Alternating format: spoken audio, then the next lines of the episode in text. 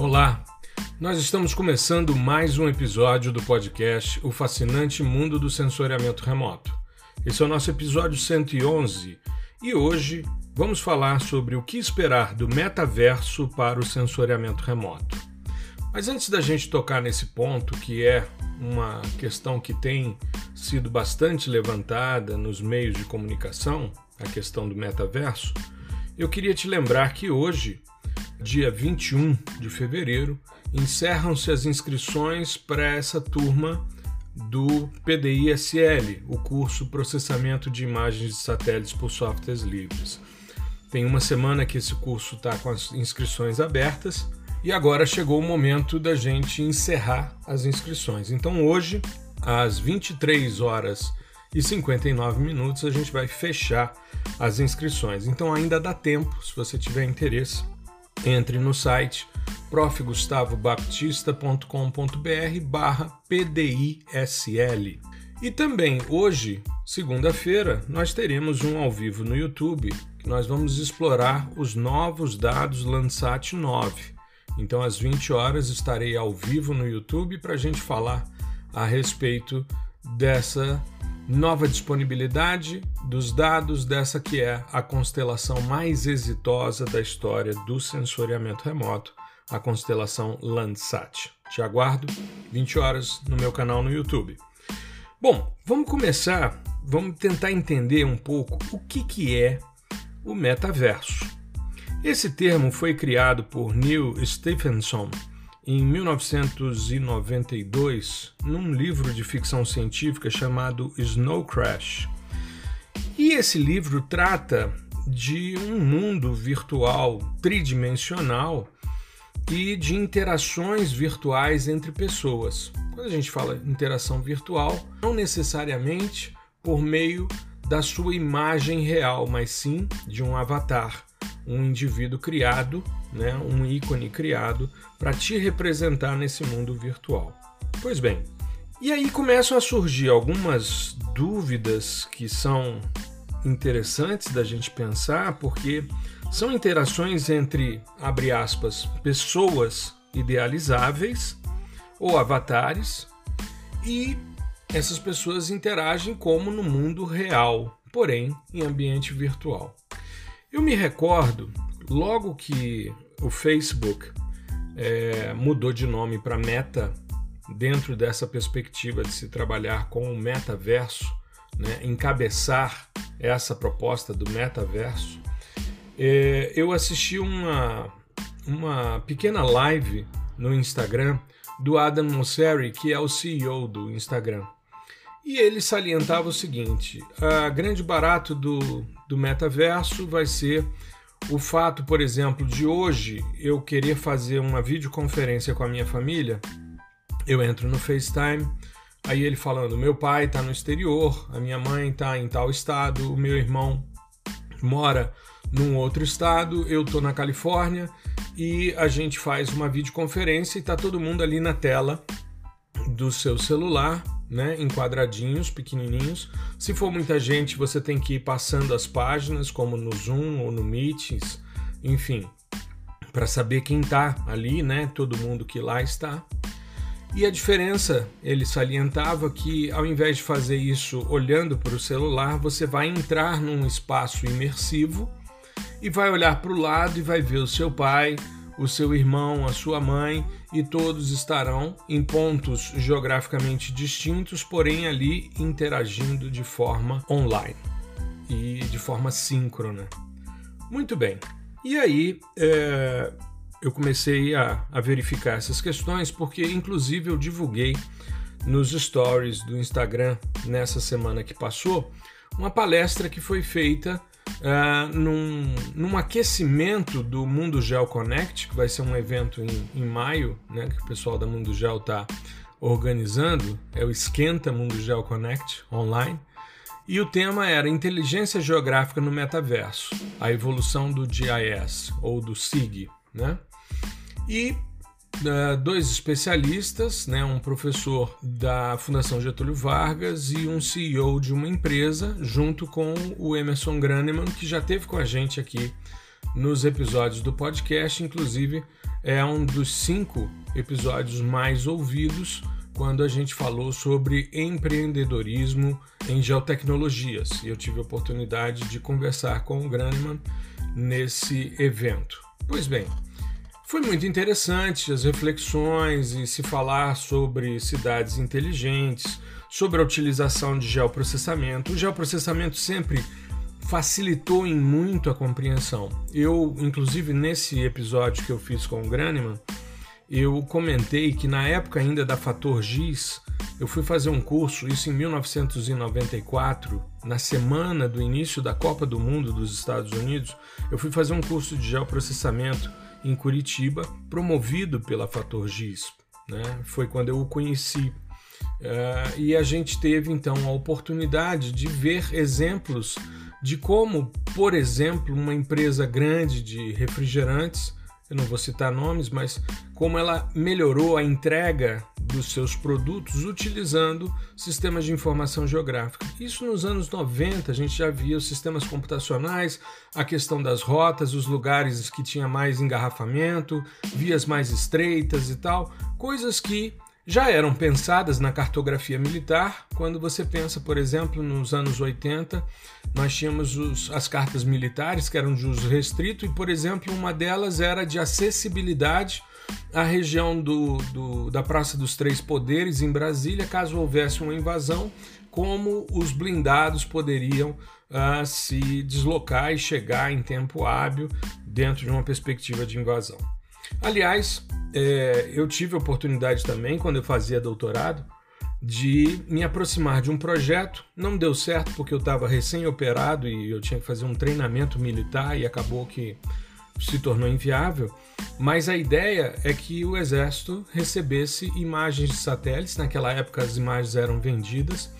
Eles iriam receber diversos satélites, iam ter antenas aqui em Brasília para receber as imagens é, quase que em tempo real de aquisição e a nossa função era a criação de cenários para jogos de guerra, ou seja, você criar uma virtualidade de um espaço para simulação de movimentação de tropas, exercícios, tudo em ambiente de realidade aumentada e realidade virtual.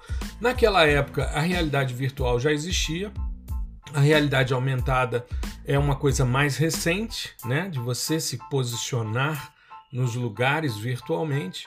E hoje a gente vê a quantidade de filtros que estão disponíveis nas redes sociais, como por exemplo no Instagram, que utilizam inteligência artificial, reconhecimento facial e uma série de alterações. Então, quando você assiste os Reels, você está tendo ali uma captura né, da sua face e ao mesmo tempo uma transformação a partir de filtros específicos e utilizando uh, sistemas de processamento bastante avançado, como é o caso dos algoritmos de deep learning que trabalham com a lógica de redes neurais, ou seja, quantos neurônios você vai colocar nesse sistema para que a máquina supostamente pense. Então, eu acho que é interessante a gente pensar nessa questão e entender o conceito de metaverso. Então, o metaverso ele seria um, um conceito de um universo tridimensional persistente, então ele se mantém ao longo do tempo, feito a partir de espaços virtuais diferentes e totalmente online. A grande dúvida que surge quando a gente pensa em metaverso hoje é se é um jogo online ou se é uma rede social imersiva. Então, é, desde que tivemos a mudança do Facebook e a discussão sobre a estrutura do metaverso, inclusive na página inicial da, dessa nova empresa, né, dessa Meta, tem uh, todo um vídeo mostrando e simulando o que seria esse metaverso. Muito bem. E aí, eu sempre fui, desde que assumi a docência, isso há mais de 30 anos, um entusiasta de novas tecnologias para melhorar o trabalho. Eu já comentei aqui com vocês que nos anos 90 eu usava blog como um instrumento didático-pedagógico para a inserção dos estudantes. Qual é o grande problema que a gente encontra na relação com os estudantes? Você às vezes tem estudantes que têm muito receio de se expor, de falar em público. Então, quando você cria um ambiente virtual como um blog, nos anos 90 o que, que eu fazia? Eu tinha um blog num site gratuito, né? Eu escrevia as matérias, colocava as temáticas da aula ali e pedia que cada aluno fizesse pelo menos um comentário a respeito. E o que me chamou muita atenção, isso eu estou falando de final dos anos 90, início dos anos 2000, tá? Me chamou muita atenção o fato do estudante que muitas vezes sequer respondia a chamada, a voz quase não saía, eu dizia, eu nunca vi a cor da sua voz. É, e esse cara muitas vezes tinha posicionamentos interessantíssimos, brilhantes. Por quê? Porque o afastamento que o computador lhe dava lhe permitia trabalhar sem a vulnerabilidade, por exemplo, de estar num ambiente com muita gente e a possibilidade de ser julgado pelo que está falando em tempo real. Então, no isolamento do seu quarto, do seu computador, ele se manifestava com posicionamentos muito interessantes. E não foi só um, não foram vários, foram vários. É claro que isso denota responsabilidade, porque uma vez também isolado e afastado né, virtualmente do contexto social, o indivíduo também faz o que quer. Ele se manifesta da forma que ele acha que deve. Né? Então, é, você via também muitas é, é, posições que mostravam um nível de imaturidade e é, questões, inclusive, que eu já comentei aqui com vocês, de aspectos que poderiam gerar processos judiciais por calúnia e difamação. Então, há uma necessidade desse saber, desse limiar, né, de conhecer esses limites entre o que é um isolamento que te permite ter mais fluidez para se manifestar e a responsabilidade de se manifestar de forma correta e principalmente de forma respeitosa e seguindo os preceitos de uma vida em sociedade. Isso é um fato que a gente não pode deixar de lado. Pois bem, depois disso, né, eu há 10 anos atrás, há 11, 10, 11 anos atrás, eu me recordo de usar chats online para fazer, quando eu não podia estar presente em aula, para evitar a suspensão da aula, eu fazia chats online com os meus alunos, onde eu estivesse, desde que eu tivesse uma conexão de internet, e aí eu passava né, vídeos, documentários e a gente fazia uma discussão. E a brincadeira estava na manifestação do indivíduo ao longo das discussões. Então ia se construindo raciocínios, eu colocava uma pergunta provocativa, né, motivadora, e aí a partir daí vinham as manifestações, eu ia fazendo considerações e tal, os colegas, e era um propósito muito interessante e ao mesmo tempo a gente atingiu o objetivo de manter a atividade docente. Mas eu queria citar, dentro dessa lógica do metaverso, um exercício que eu busquei nos anos 2000, quando eu era professor de engenharia ambiental, e foi uma, uma iniciativa que eu tinha muita expectativa, mas que acabou sendo frustrante, que foi o Second Life. Second Life, para quem não conhece, é uma primeira aproximação desse metaverso. Esse metaverso proposto pelo Stephenson em 92, quando o Stephenson fala né, de pessoas idealizáveis ou avatares interagindo no mundo virtual, o Second Life era isso. É isso, né? Ele ainda existe e teve uma retomada agora nos anos, agora em 2020, na questão da pandemia. Mas ele foi lançado em 2003 pela Linden Lab, que é uma empresa né, que propôs um jogo bidimensional, né, era um jogo de computador. Você fazia a sua inscrição. Inicialmente você tinha uma, uma mensalidade da ordem de cerca de 15 dólares. Uh, eu já peguei a estrutura de forma gratuita, eu não paguei para entrar. Quando eu entrei já era algo é, gratuito. E nesse jogo bidimensional que simulava um ambiente tridimensional, eu falo bi porque a sua tela de computador ela é uma estrutura bidimensional que simula uma tridimensionalidade. Aliás, simula até mais. A gente, quando trata, por exemplo, de processamentos de dados hiperespectrais, você tem simulação de espaços n-dimensionais para você ver os clusters né, e a, essas nuvens de pixels agrupadas. Mas qual era a ideia? Você podia, nesse jogo, ter uma segunda vida ou uma vida paralela além da sua vida real. Me chamou muita atenção porque em 2005 a revista Business Week divulgou um, um avatar chamado Anshe Shang. Esse avatar do Second Life ele fez fortuna real no mundo virtual. Como é que isso foi possível? A dona desse avatar era uma empresária chinesa chamada Aileen Graef e a fortuna dela veio do aluguel de servidores e ilhas, que é um conceito né, das regiões existentes dentro do Second Life, e também fazia câmbio de moedas do jogo. Existe uma moeda interna, a Linden Dollar, que estaria, né, é, hoje teria uma, uma uma paridade aí, cerca de 250 linden dólares para um dólar real, né? Mas o problema é você monetizar essas questões, porque você, para ter o seu espaço ali dentro, né, a sua ilha, a sua região e crescendo a sua, a sua propriedade, você poderia fazer isso por meio de aluguéis ou compras mesmo, certo? Mas era algo meio virtual, meio que de brincadeira. Enfim, teve gente que ganhou dinheiro e até hoje, hoje já tem uma certa noção dessa questão da possibilidade de se é, monetizar as questões. Em 2010, então começa em 2003, em 2010 eram 21 milhões de contas registradas, mas na mesma época um blog salientou que tinham 600 mil perfis ativos.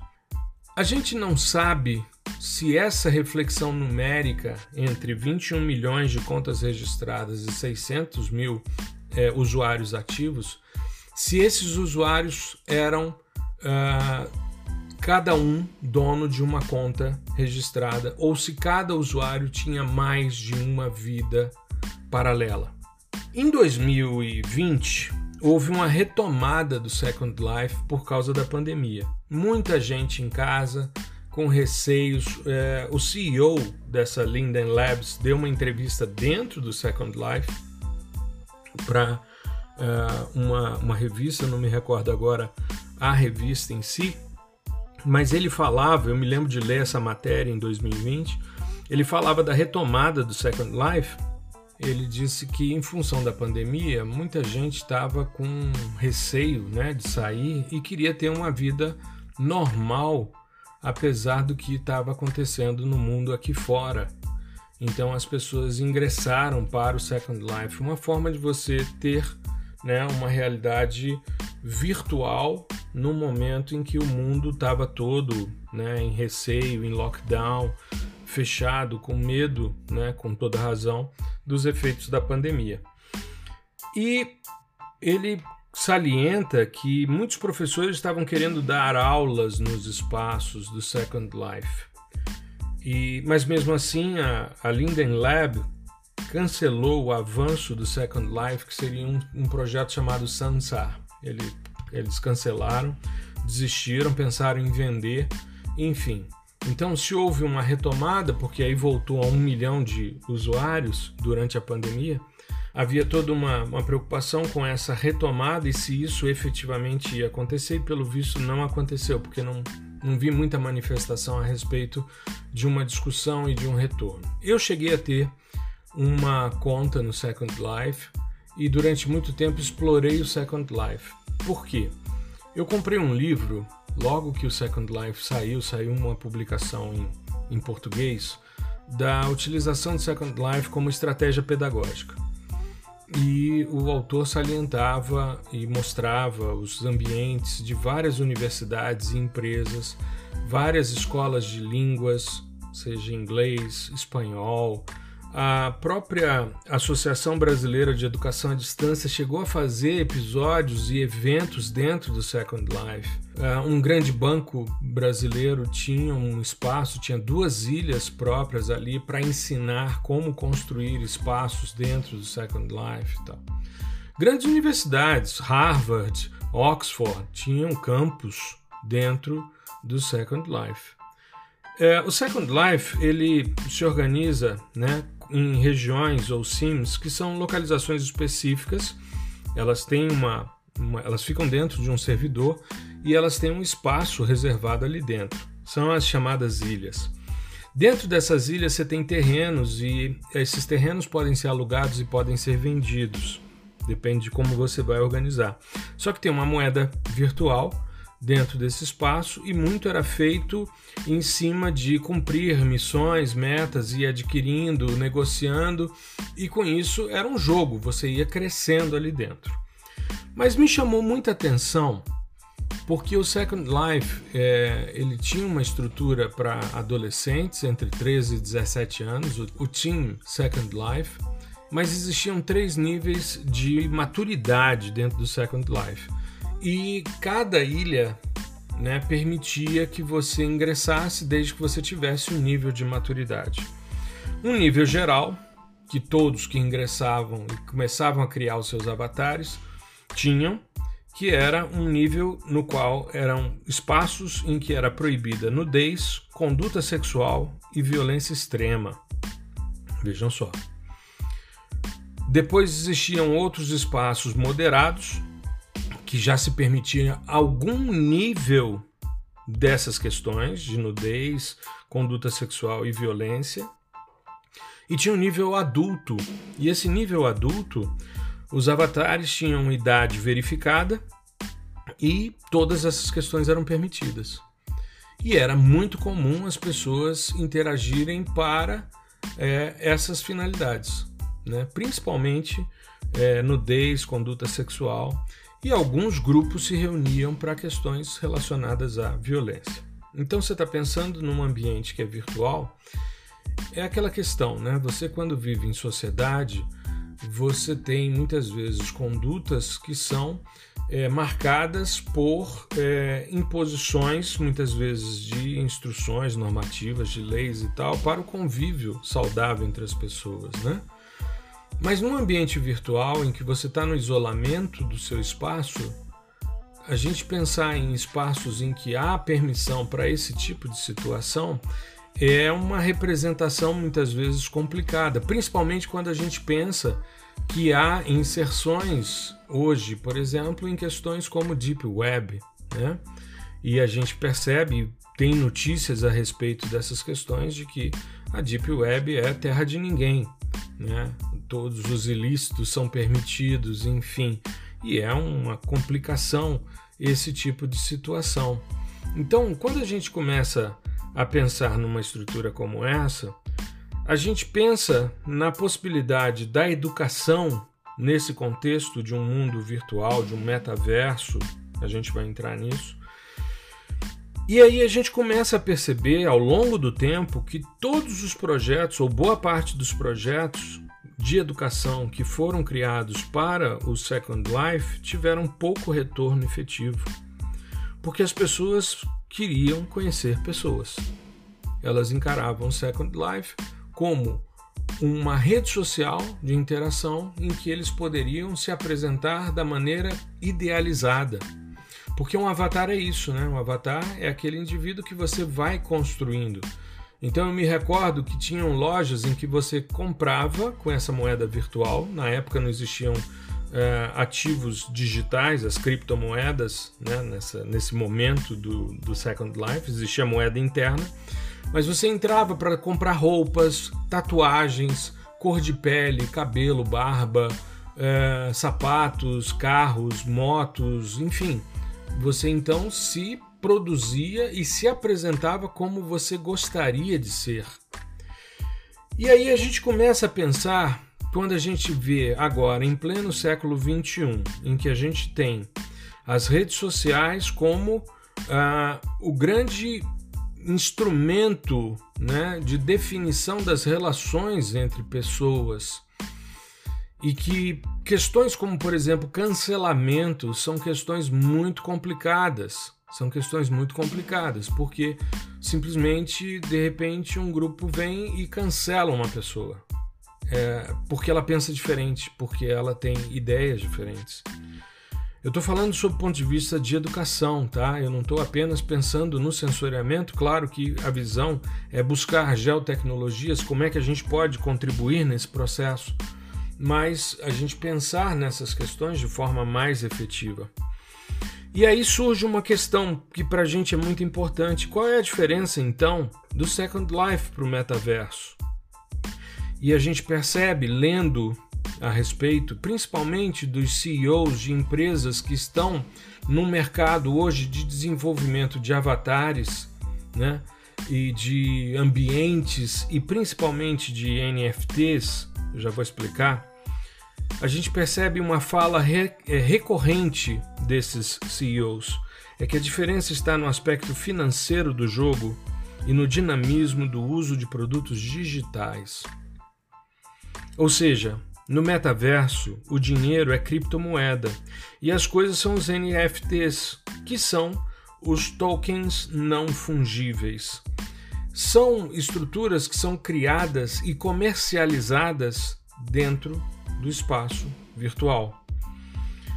Esse mercado dos NFTs, desses tokens, ele movimentou cerca de 25 bilhões de dólares em 2021. E ambos, as criptomoedas e os NFTs, são tecnologias do tipo blockchain.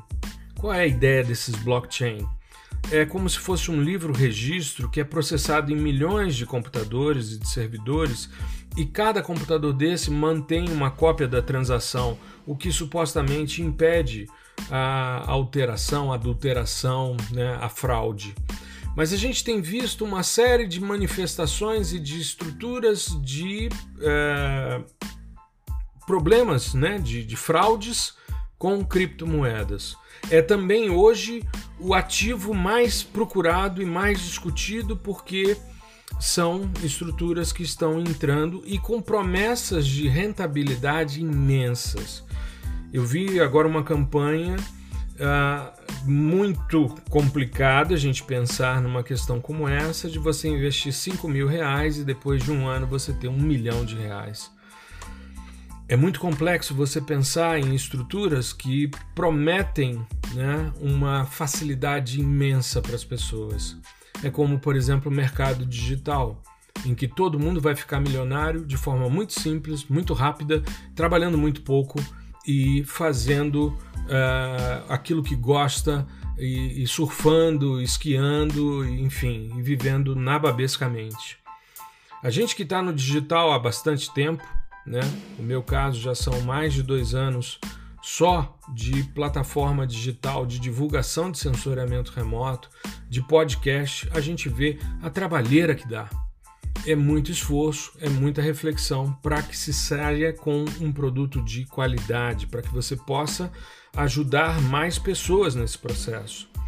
Aí você monta uma estrutura né, de divulgação de ciência e que esbarra com questões muito complexas, como eu já citei aqui você faz um evento em que você fala de detecção de mudanças sobre desmatamento na Amazônia e de repente você tem 36, eu não vou me esquecer desse número, 36 manifestações de ódio porque você está falando de desmatamento e Amazônia. São palavras-chave que disparam robôs que vêm te agredir porque você usou palavras que supostamente não podem ser usadas, porque se forem percebidas serão é, motivo de, de agressão. Então, é, eu fico pensando nessa questão do metaverso e volto àquela reflexão do início. É um jogo ou é uma rede social imersiva? É claro que quando eu penso no metaverso, me vem à mente uma possibilidade imensa de dar aulas num ambiente que, ao invés de eu estar numa sala de Zoom com um monte de janelinhas fechadas, eu possa estar num ambiente imersivo de um espaço virtual, abrindo uma cena de satélite, mostrando o processamento sendo feito ali em tempo real e as pessoas se apropriando e de repente a gente entra nesse espaço que foi processado para a gente poder trabalhar. É claro que a minha mente voa quando eu penso numa situação como essa, mas eu me recordo que eu saí do Second Life porque os espaços de educação eram muito acanhados e as pessoas não queriam discutir aspectos de educação. E aí eu faço uma, uma consideração sobre os tempos atuais que vivemos de ensino remoto. Eu fiz dois episódios como uh, educar né, sensoriamento remoto nesses tempos de pandemia, as dificuldades e as necessidades de reinvenção que foram necessárias para que a gente precisasse uh, se adaptar a um novo normal, a um normal em que você dá aula da sua estação de trabalho na sua casa e os seus alunos estão nas suas casas também. A gente está no quarto semestre virtual. A gente está caminhando para um processo de retorno gradual, porém, volta e meia surge uma nova variante e as coisas recuam, né? o que é de é, se esperar de posturas sérias de gestores que estão conduzindo o processo é, de ensino-aprendizagem. Mas aí eu fico pensando, bom, então o sensoriamento remoto vai ser utilizado para a construção desses espaços virtuais? Provavelmente, porque a gente vai utilizar espaços virtuais que simulam espaços reais. É claro que quando eu falo disso, eu não posso deixar de salientar o episódio, um dos episódios recentes, em que nós falamos sobre fake gel, a criação a partir de algoritmos de deep learning de espaços que não existem. Então, isso é uma realidade que a gente viu sendo usada para finalidades não muito interessantes, né? finalidades não tão lícitas, mas nesse caso a construção de um espaço virtual a partir de imagens de sensoriamento, cada vez com maiores resoluções espaciais, né? com níveis submétricos para níveis de, de discussão. É claro que a gente já vive isso quando a gente pensa na popularização que o Google trouxe para as imagens de sensoriamento remoto. Eu vi vários professores de geografia, amigos meus que tinham o hábito do quadro negro, é, dizendo: Eu não sei como é que eu consegui passar minha vida toda dando aula sem uma imagem Google. E isso, o acesso via né, browser no, no, na internet, ou seja, nenhum processamento avançado, mas o simples fato do indivíduo poder se posicionar e depois ele poder ver isso em perspectiva com uma certa obliquidade, a percepção dos volumes, da tridimensionalidade que o Google foi incorporando e finalmente o Street View, de você poder vir e se colocar no espaço Provavelmente no metaverso você vai no Street View se posicionar dentro do espaço com a movimentação de veículos e de pessoas. Nada estático em duas dimensões numa tela, mas você inserido num contexto e aí vai ficar muito mais fácil você planejar as suas férias, saber em que hotel você vai ficar, porque você vai passear pelo lobby e vai ter uma noção dessas questões. Isso é geotecnologia, isso é sensoriamento remoto integrado. Mas quando a gente pensa na questão do ensino, eu fico pensando nos usuários do metaverso. Eu penso, por exemplo, no ensino em ambiente virtual hoje. Aí as pessoas dizem: ah, mas as pessoas estão cansadas do virtual. Sim, mas o virtual é o nosso futuro, nosso futuro próximo. A rede 5G está sendo instalada, a velocidade de internet vai ser cada vez mais rápida e a gente vai ter isso cada vez mais, assim espero, disponível a todo mundo. Então, a tendência é de que estejamos dentro de uma sala de aula virtual. Isso facilitou em muito, o virtual facilitou em muito. Hoje você sai para um evento, você não suspende suas aulas, você entra de forma síncrona ou assíncrona né? E não deixa de dar aula. E os seus alunos assistem quando podem, porque não necessariamente você consegue que eles estejam presentes. Mas é interessante você analisar, sob o ponto de vista psicológico, a reação dos estudantes. Os estudantes de graduação, por exemplo, não abrem suas câmeras. Eles abrem às vezes no último dia de aula, quando querem tecer algum comentário de agradecimento ou algum elogio à sua conduta, aí eles se sentem na obrigação de se apresentarem.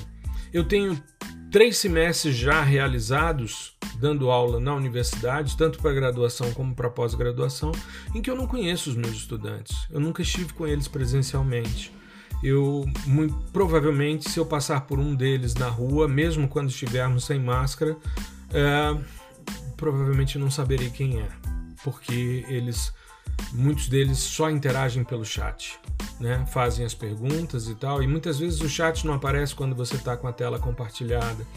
Então, é, e é interessante porque nas redes sociais eles aparecem e se vendem, né? Vendem a sua imagem uh, auto-idealizada, sei lá, mas o tempo todo. Né? Estão sempre fazendo selfies, estão sempre registrando momentos felizes de suas vidas. São incapazes, por exemplo, de mudar o ícone do seu identificador nas estruturas da universidade. Existe um íconezinho padrão, que é uma silhueta, e ele fica para, diria, 80% dos estudantes da graduação. Você entra nas suas turmas, um ou outro mudou sua foto de perfil. E muitos colocam foto de perfil que não aparece seu rosto. Às vezes é um animal, às vezes é um, é um ambiente e tal. Então, ou seja, é uma foto de perfil que não diz ao que veio, né? Na pós-graduação já é um pouco diferente, os estudantes já abrem suas câmeras, já interagem, já tem um nível de maturidade intelectual e uma percepção né, de que para nós também é muito difícil dar aula olhando para a gente. Eu aprendi ao longo dos anos, mas isso eu já fazia nas lives, né, de dar aula para mim. Então eu fico me vendo na minha janelinha ali, eu fico com a minha câmera aberta, fico me vendo e isso me traz um certo nível de satisfação. Tenho feito algumas experiências muito interessantes, principalmente no âmbito do curso PDI SL e do curso PDI com Python, com a comunidade do fascinante mundo do sensoriamento remoto no Discord. Nós criamos uma rede social, uma comunidade que só discute sensoriamento remoto. Mas aí a gente está dentro de um mundo que se aproxima muito do ideal porque todo mundo que lá está é alguém que veio atrás de uma formação para ampliar sua autonomia e sua eficiência no processamento de imagens, seja por interface gráfica, seja por processamento. Então são pessoas que chegam, se apresentam e interagem. Então quando alguém tem uma dúvida, posta a sua dúvida, o indivíduo entra, né? E também tem usado na pós-graduação, às vezes para uma disciplina em que haja necessidade de um debate mais intenso dos estudantes, a gente cria um servidor temporário ao longo do semestre para que os estudantes tenham salas de voz para que eles possam interagir de videoconferência, compartilhar materiais e com isso avançar. Mas lembrando sempre que o nível de maturidade da pós-graduação é diferente. E é diferente também do aluno do mestrado para o aluno do doutorado. É interessante essa relação. No Zoom, em sala de aula, é muito comum, como eu falei, essa solidão assistida. Ela é uma solidão assistida porque você está ali, tem 25 pessoas com você numa turma de 50, né? Você tem muita gente que não comparece, não comparece, deixa para assistir depois o gravado. E tudo bem, faz parte, tá tudo certo mas em alguns momentos você tem dúvida se a sua aula será síncrona, porque até o início da aula não apareceu ninguém. Então as pessoas vão vindo, entrando devagarzinho. Tem sempre as mesmas pessoas que são muito gentis e que estão sempre ali sabendo né, da importância de estar síncrono pela possibilidade de tirar suas dúvidas. Vi também algumas experiências muito interessantes. Participei de um evento o ano passado aliás, ano retrasado já, isso foi em 2020, uh, ah, e um colega mostrando a sua vivência de ensino de geociências usando Minecraft. Então é uma possibilidade de você, a partir de um ambiente virtual, ir contextualizando e compondo os espaços e ensinando. Isso tudo é muito interessante.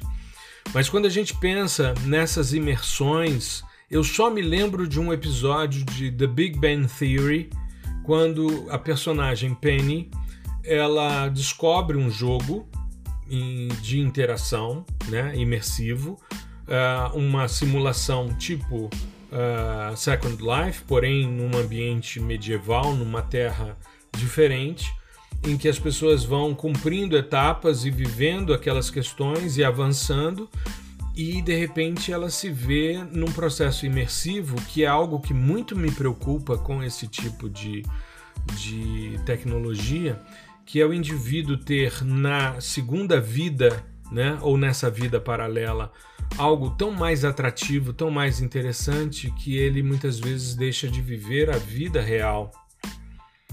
E a gente vive essa política do cancelamento. A gente tem visto muitas pessoas que sofrem bullying digital e muitas pessoas que, inclusive, cometem suicídio por causa desse tipo de situação, principalmente os mais novos. Então é algo que muito me preocupa. Assim como, se a gente fizer uma reflexão de filmes recentes e de ficções recentes, mas que trazem reflexões interessantes sobre o metaverso, a gente pensar, por exemplo, na relação virtual que ocorre em Blade Runner 2049, quando o novo caçador de androides tem uma assistente virtual que se torna praticamente um amante e é algo conflituoso porque ele está atrás né, de um policial que se relacionou com uma androide. Né? Aliás, o filme Blade Runner, o primeiro, ele para mim tem uma das cenas e uma das frases mais emblemáticas e que me traz muito essa reflexão, principalmente com relação ao sensoriamento remoto. Porque quando a gente fala de sensoriamento remoto, os dois primeiros sistemas sensores que nós utilizamos são os nossos dois olhos. Já que tem a possibilidade da visada cônica e a superposição dos cones, nós temos a percepção da tridimensionalidade por causa desses nossos sistemas sensores. Então, desde que a gente se entende por gente e experimenta a visualização do espaço, a gente faz sensoriamento remoto. E o fim do primeiro filme o androide diz ao caçador que aqueles olhos criados pelo homem tinham visto uma série de imagens e essas imagens eram as mais emblemáticas que ele tinha percebido que ele poderia relatar. Mas, como ele estava chegando ao fim, essas imagens se perderiam no tempo como lágrimas na chuva. Isso para mim é de uma beleza poética e que, graças à materialização das imagens de satélites, as imagens não se perdem como lágrimas na chuva. Os momentos antigos, as ocupações anteriores, a possibilidade da análise multitemporal se materializa nas imagens de sensoriamento remoto. E uma coisa que me chama também bastante atenção é quando a gente pensa na troca de papéis entre usuário e criação em Avatar. Em Avatar você tem uma discussão muito interessante sobre a criação de um indivíduo ou de indivíduos para interação com os nativos com fins de exploração das riquezas do planeta e os indivíduos percebem que vale mais a pena, em alguns casos, ocuparem né, o corpo do avatar do que ter a sua vida como ela era antes. E para finalizar essas reflexões filosóficas a respeito do metaverso e o sensoriamento remoto, eu sempre fico em dúvida, desde que assisti Matrix, se estamos aqui realmente ou gerando bioenergia né, ligado a um sistema de máquinas. Enfim, só para a gente pensar um pouquinho nessas reflexões que esses filmes nos trazem sobre realidade virtual, sobre mundos paralelos e sobre metaverso, né? Então, que tenhamos tranquilidade, maturidade, mas principalmente responsabilidade para tirar proveito dessas tecnologias que se aproximam da gente, para que a gente possa manter o controle sobre a situação e fazer o melhor. Eu espero poder dar aula no metaverso para os meus estudantes com as maiores inovações tecnológicas para que aquelas coisas que muitas vezes eu desenho numa lousa digital hoje e antigamente no quadro negro, é, isso possa ser materializado num espaço tridimensional imersivo e que isso facilite a compreensão dos estudantes. É tão interessante quando você mostra um sistema sensor a partir de um GIF animado ou de um vídeo, como é que ele funciona, para o indivíduo perceber a trajetória do fluxo radiante refletido entrando pelos espelhos, a função dos espelhos planos, dos espelhos parabólicos, até chegar no sistema de dispersão e atingir os detetores. É muito mais fácil do que você tentar desenhar isso num quadro negro. Então, que aproveitemos a tecnologia para melhorar cada vez mais o acesso dos nossos estudantes ao saber, né? Porque o conhecimento nos liberta. Então, que possamos não ficarmos dependendo de um sistema, de uma nova rede social que tome o nosso tempo, mas sim poder utilizar tudo que há de benefícios para melhorar as relações de ensino e aprendizagem. Tudo bem? Pois bem, espero que tenha sido interessante, espero que seja uma reflexão e você comece a pensar aí como será o seu papel no seu metaverso, como é que será a sua relação com o seu avatar, como é que vai ser a sua inserção no mundo virtual paralelo. Fique bem, se cuide, um grande abraço.